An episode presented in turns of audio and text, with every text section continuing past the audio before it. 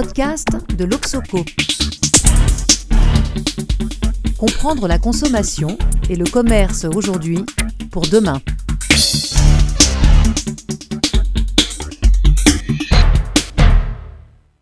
Dominique Roux, bonjour. Vous êtes professeur de sciences de gestion à l'université de Reims-Champagne-Ardenne.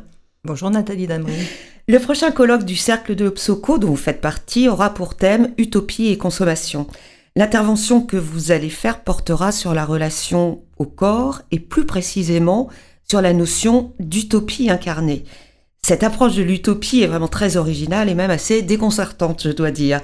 Euh, et on se demande ce que l'utopie, qui est étymologiquement un lieu, a à voir avec le corps, qui semble être pour lequel l'évidence c'est qu'on est déjà dans son corps ou on est un propre corps.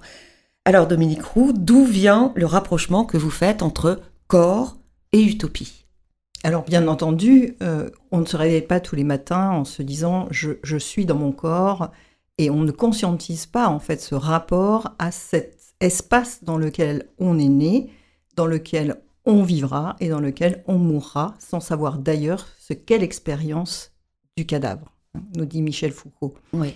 Donc c'est à partir de cette conscience d'être dans un espace ultime et unique d'existence que l'on nourrit en fait des formes d'utopie. Michel Foucault a écrit, a prononcé d'abord avant d'être publié par Daniel Defer, a, a, prononcé une conférence radiophonique en 1966 dans, qui s'appelle Le corps utopique et dans lequel il nous fait sentir à quel point le corps est d'abord une topie, c'est-à-dire un impitoyable lieu, comme il va le dire, dont nous ne pouvons ni sortir, ni même faire complètement l'expérience. Mhm. Par exemple, euh, nous ne pourrons jamais regarder notre dos avec nos yeux. Mm. Nous ne pourrons même dans un miroir. Alors il faut le mm. truchement d'un objet. Voilà. Mm. Nous ne pourrons par exemple jamais non plus avec nos sens aller explorer visuellement ou auditivement notre estomac. Donc il faut toujours le truchement d'un objet pour expérimenter certaines parties de notre corps. Et c'est en cela que Foucault nous dit que le, corps est lui-même un espace utopique, puisqu'on ne peut, il est, il est en partie inconnaissable, et nous ne pourrons jamais le connaître complètement. Je disais tout à l'heure, on ne fera jamais l'expérience du cadavre. Voilà, on ne mm. peut que l'imaginer, on ne la fera jamais. On ne peut pas non plus complètement comprendre ou, partager l'expérience de l'autre dans son corps. Nous connaissons la nôtre, nous ne connaissons pas nécessairement celle de l'autre. Nous ne pouvons que la projeter. D'accord. La souffrance, euh, le, Exactement, le, plaisir, le, plaisir, le, malaise, euh, voilà. Hum. Et, de ce fait, puisque le corps est une utopie, dit Foucault, c'est aussi la source et le siège des utopies. Et c'est en cela qu'il fait un lien extrêmement direct et immédiat entre cet espace ultime et la façon dont il nourrit des rêves au fond d'ailleurs. D'accord, l'imaginaire dont il nourrit l'imaginaire ou, euh, ou euh, quand vous dites des, rêves, quelle, différence vous faites euh, entre les deux? Ou est-ce qu'il s'agit vraiment d'un imaginaire du corps que l'on projette et qu'on peut appeler l'utopie? Alors c'est exactement ça, c'est mm. bien un imaginaire du, corps mm. que l'on projette et qu'on appelle utopie. ce, que ce que Foucault rajoutera dans un autre texte, qui a été publié d'ailleurs en même temps que le corps utopique, c'est l'idée que nos utopies, nous les incarnons dans certains cas. Mm. et même dans, notre vie, est une, enfin, et, le, désir d'incarner ces utopies réellement, concrètement dans la vie réelle. Donc il y a à la fois le mouvement de se projeter et le moment et le mouvement de le prendre en soi au sens le plus fort du terme, savoir l'incarnation. Voilà. Mm. Et puis euh, dans, on, est, on incarne enfin, les utopies qui ont été euh, popularisées évidemment par l'ouvrage de, de Mort euh, Utopia c'est d'abord d'incarner nos rêves et nos imaginaires dans des lieux réels. Mhm. Ce qui est intéressant peut-être dans, le, dans le, lien que n'avait pas fait Michel Foucault sur ces deux textes entre l'utopie et l'hétérotopie, ce qu'il va appeler l'incarnation de nos utopies dans des lieux concrets, eh bien, c'est ce que j'ai essayé de prolonger dans un travail que j'ai réalisé récemment sur le tatouage, mmh, en mmh. montrant que quand on énactait, on mettait en acte ces utopies concrètement, on créait des utopies, des hétérotopies, pardon, telles qu'il les a formulées. Sauf que Michel Foucault les a décrites dans des lieux physiques. Il a parlé des hétérotopies, lieux concrets, réels. Il en a peu parlé ou il n'a pas du tout parlé d'hétérotopie du corps.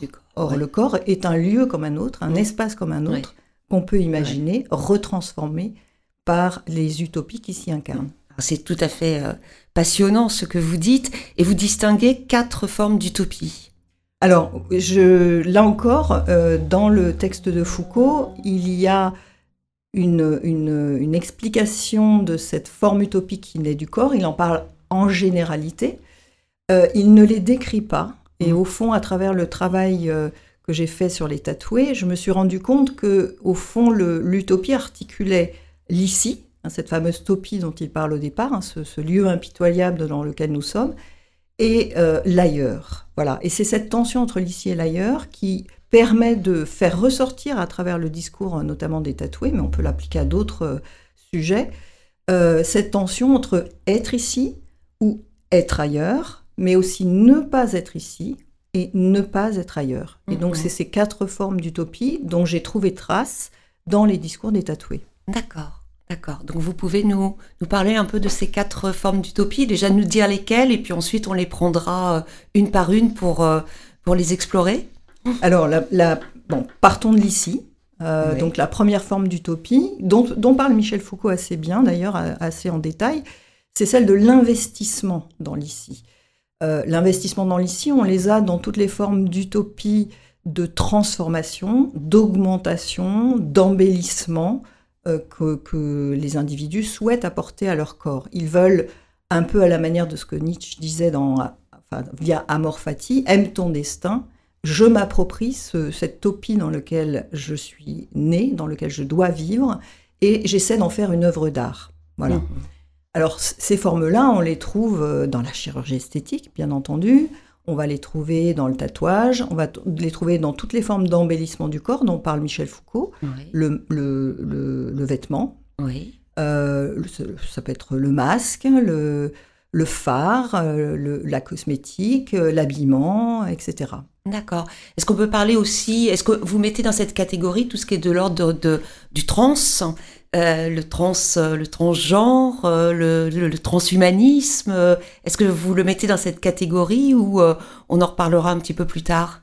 Alors, le transformisme, quoi. C'est mm. toujours très délicat, justement, d'attribuer des catégories sans partir du discours que les gens portent sur mm. leur démarche. Voilà. Et là, je voudrais un peu peut-être insister à partir de ce que j'ai vu aussi des tatoués. Euh, quand on regarde un tatouage, un motif euh, de l'extérieur, on, le, catégorise euh, selon des codes esthétiques qui nous font dire ceci est banal, ceci est recherché, ceci ressemble à ce que j'ai déjà vu, ceci est un, signe ou un petit icône de mode qu'on voit partout, etc., etc. Donc on porte un jugement esthétique, on peut d'ailleurs pas s'empêcher de le faire, les tatoueurs le font aussi quand ils tatouent. Euh, en réalité, ça ne dit rien de la démarche de l'individu qui est derrière le hmm. signe qu'il choisit. Et là, quand on parle de trans, euh, le trans indique un mouvement, on part de pour aller vers. Hmm. Euh, ça n'est pas nécessairement une forme d'embellissement, de transformation ou d'augmentation. On le verra tout à l'heure, ça peut être aussi une forme de conjuration d'une identité que l'on n'accepte pas, dans laquelle on ne se reconnaît pas. Euh, et je prendrai, mais on, va, on va en reparler. Revenir, oui. Euh, un, tatoué euh, célèbre en France qui s'appelle Pascal Tourin, qui, qui a un spectacle, je crois qu'il ne le joue plus, ou en tout cas de manière épisodique, mais en tout cas il a écrit un ouvrage, un petit ouvrage à partir de son spectacle, qui s'appelle L'homme tatoué. Mhm. Et dans ce spectacle, et dans cet ouvrage, il raconte comment il ne se sentait pas lui-même dans ce corps. Oui. il dit, ce corps ne m'appartenait pas j'avais des mains, enfin, il, ses mains ne sont pas tatouées actuellement. Quand je vois mes mains, elles sont blanches, c'est des mains de Mickey. Mhm. Ça n'était pas moi. Mhm. Voilà. Et ce transformisme, du coup, euh, n'est pas de l'ordre de l'investissement. bien sûr que tout finit par réinvestir, enfin, souhaiter mhm. réinvestir l'ici, mais au départ, c'est pas forcément euh, cette, démarche de je suis dans cet espace et je me l'approprie euh, de manière positif, c'est un peu aussi ce que j'ai ressenti. Il y a des formes d'utopie qui, ont un contenu plus positif et d'autres qui sont beaucoup plus du côté de la mmh. souffrance et du négatif. Euh, on, verra donc en, et, sur la question de la consommation, puisque le, colloque s'intitule Utopie et consommation, cette première, euh, cette première utopie, euh, vous le dites, donc concerne par exemple, enfin c'est le, marché du tatouage, le marché de la cosmétique, euh, c'est le marché de l'habillement. On voit en fait que le, le, le, le- les, c'est un marché gigantesque. Oui, euh, c'est aussi le marché des, du Botox, euh, des Oui. Mm. produits amaigrissants, euh, de tout ce qui va Des permettre, régimes. voilà, des régimes, Oui. exactement, de tout ce qui permet à l'individu de se sentir bien, Bien. beau, en tout cas plaisant à ses propres yeux. exactement. et Je ça- projette une image de moi Voilà. et je fais en sorte de pouvoir y accéder Exactement. en utilisant le marché comme euh, euh, fournisseur, en gros. Exactement, Ouais. d'outils qui vont lui permettre de transformer Mm. ce corps d'une manière positive. Mais euh, ce que peut-être on peut redire à cette occasion, c'est que le rapport au corps n'est pas un rapport contrarié. Oui. Euh, c'est plutôt un rapport d'un, encore une fois, je dirais presque d'investissement, et je vais Mm. même aller peut-être un peu plus loin sur ce point-là. Investissement même au sens économique du terme. Oui, un Euh, capital voilà, qu'on entretient. Oui, d'accord. qu'on Mm. entretient, voire que l'on vend. Et je vais prendre un exemple Ouais. assez paradoxal, euh, enfin paradoxal, qui illustre bien les choses, mais qui les pousse dans une logique extrême. Euh, il y a un tatoueur belge qui s'appelle Wim Delvoye, qui a tatoué un homme euh, euh, qui a vendu sa peau et son corps Ah oui à un musée. Ah oui, Et, et alors, il sait, il sait même plus que ça. Non seulement il a vendu sa peau après sa mort, qui sera Oui. exposée dans un musée, elle est déjà aujourd'hui vendue, mais il s'expose et il vend son temps euh, de vie dans le musée lui-même, c'est-à-dire qu'il est exposé euh, pendant des heures oui, à montrer son dos tatoué par Wim Delvoye. Donc, on n'est pas loin du, j'allais dire, du Ouais. capital humain de Gary Mm. Becker. On- on- oui. il a, en, en- disons, en faisant de son, son dos une œuvre d'art, puisque c'est, Wim Mhm. Delvoye est considéré comme un, comme un assez grand artiste aujourd'hui, euh, il, il a fait de son corps un, un produit de consommation Oui. et même un produit marchandisé. Incroyable. Euh, et, et absolument intéressant et, et ça ouvre tout un tas de perspectives. La deuxième utopie, c'est l'utopie de l'évasion, C'est ça. Donc c'est sur un, ce qu'on appelle un carré sémiotique où on voit les structures de sens des discours, c'est ce qui s'oppose à l'ici, c'est-à-dire l'ailleurs. Mhm. Alors, les utopies de- d'évasion sont des utopies aussi positives, de, de voyage essentiellement, c'est-à-dire du désir d'exploration qui est purement et fondamentalement humain. Euh, et c'est la, la version la plus, j'allais dire, la plus répandue de l'activité humaine Ouais. que d'aller voir ailleurs. C'est toute l'économie de l'expérience. Alors, de l'expérience, mais aussi du- des- voilà, de la conquête, conquête euh, de, des espaces, Ouais. euh, de, de l'espace euh, infini, de l'infiniment grand, mais aussi de l'infiniment petit. Ça peut être aussi l'exploration interne des cellules. euh, en, en fait, on a, on a toute la science Mm. derrière cette Mm. utopie-là Ouais. et tout ce qui en découle en termes de, de- de conquête du monde. Voilà. Et c'est- L'approche quantique est une, la, la dernière illustration. Voilà, Oui. exactement. Donc on, on est vraiment là dans le, dans le dialogue qu'entretient ce corps enfermé, dans euh, cet imaginaire d'ailleurs qu'il qu'il va aller réellement euh, explorer. Mm. Oui. Et euh, pour le coup, euh, les hétérotopies, quand on crée une fusée, enfin euh, Michel Foucault parlera des bateaux comme des hétérotopies, mais les fusées et tous les, les engins qu'on a inventés pour explorer le monde, que ce soit des microscopes ou euh, des, des moyens de transport, Oui. correspondent absolument à ces utopies d'évasion. Oui, très bien. Et, alors, peut-être c'est une question bête, mais est-ce que vous mettez les psychotropes et toute l'évasion de type chimique, en gros, euh, euh, à base de produits chimiques ou naturels, euh, si on pense à d'autres euh, types de psychotropes, euh, est-ce que vous les mettez dans cette utopie-là? Alors, je vais vous répondre comme tout à l'heure. Ouais. Probablement oui pour une part qui consiste simplement à s'extraire. Oui. Voilà, si l'intention en fait de l'usage de psychotropes, stupéfiants, drogues, tout ce qu'on veut, trans, danse, Mhm. euh, est de, se, de faire un voyage ailleurs. Oui. hein, c'est comme le- ce que disaient les Doors, Oui. c'est les portes de la perception. hein, Mhm. c'est- voilà. Si, si cet euh, objectif-là est, est la raison de cette consommation, alors on est parfaitement dans ces utopies d'évasion. Maintenant, si euh, c'est une fuite, alors à ce moment-là, on va plutôt se retrouver dans la catégorie suivante des utopies de conjuration, Conjuration. Voilà, Ouais. qui visent à ne pas être ici. D'accord. Vous pouvez nous expliquer un peu plus cette euh, troisième forme d'utopie, l'utopie de la conjuration? L'utopie de la conjuration, c'est une utopie qui est extrêmement répandue chez les tatoués et qui n'est pas la plus gaie des- de toutes, puisqu'en fait, l'individu qui se s'est pris dans sa, sa- sa- sa condition incarnée ne s'y sent pas bien. Et au fond, cherche à corriger, ce qu'expliquera aussi Michel Foucault des hétérotopies. Les hétérotopies, les transformations que l'on fait, euh, sont des moyens de compensation de ce qu'on n'accepte pas, ce qu'on vit mal dans l'ordre du monde tel qu'il est. Voilà. Donc ces utopies de conjuration, elles sont souvent euh, la réponse à des malaises, mal-être dans le corps, des mal-être incarnés, et euh, elles vont permettre de soulager, en fait, de trouver des moyens de d'alléger la condition de l'individu ou de lui donner des moyens de protection contre ce qui le touche, ce qui le frappe, ce qui, ce qui le met mal en fait dans sa condition actuelle. D'accord. Concrètement, est-ce que par exemple, j'avais euh, entendu parler de, de, de, tatouages sur, euh, pour des femmes dont, qui, qui avaient eu un, sein qui avait été enlevé à la suite d'une opération, euh, enfin, d'un cancer du sein. Et donc là, il y a une reconstitution à, l'aide de tatouages. C'est de cela dont vous voulez parler, par exemple? Pour le tatouage, il y en a beaucoup de formes. Celle-là en mm. est une absolument excellente parce que le, le, tatouage vient. Alors, il est presque thérapeutique aussi. Oui. Il vient. D'ailleurs, on l'appelle comme ça, hein, tatouage thérapeutique. Il vient réparer à la fois euh, physiquement, esthétiquement, mais aussi moralement, parce que il y a un côté euh, protection derrière un certain nombre de signes qui sont choisis par ces gens-là dans ces situations-là. Euh, mais voilà, ça c'est une forme, mais il y en a, il y en a beaucoup d'autres. Par exemple, les phrases que l'on s'écrit qui sont comme des mantras.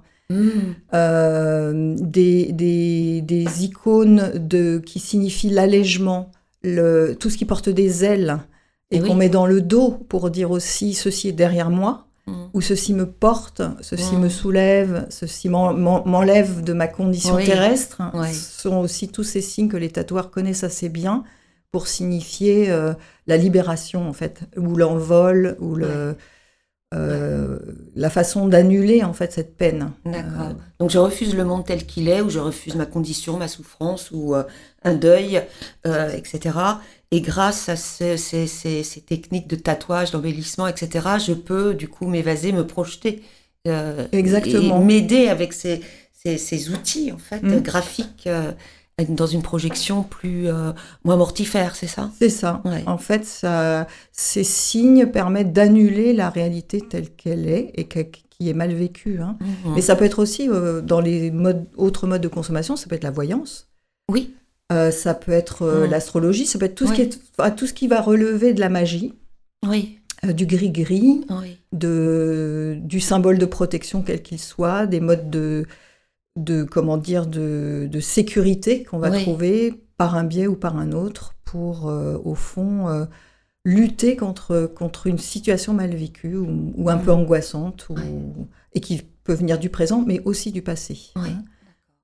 Euh, juste une parenthèse, euh, on parle beaucoup de collapsologie, de fin du monde, etc. Est-ce que dans ces utopies d'évasion, il y a des, des, des, des, éléments que vous auriez remarqués entre, justement, c'est parce que vous parlez du présent et du passé, mais il y a une souffrance du futur aujourd'hui. Si on, on regarde un peu ce qui se passe, est-ce que vous avez eu des, été en contact avec justement des tatouages qui, dont la vocation serait un peu de conjurer le futur? Bon, oublions ma question. Alors non, non, non, je réfléchis en même temps. Euh, non, pas vraiment. Par contre, on va tomber dans la quatrième catégorie avec cette question-là, à mon avis, qui est euh, les utopies de, que, j'appelle du temps arrêté. Ou, oui.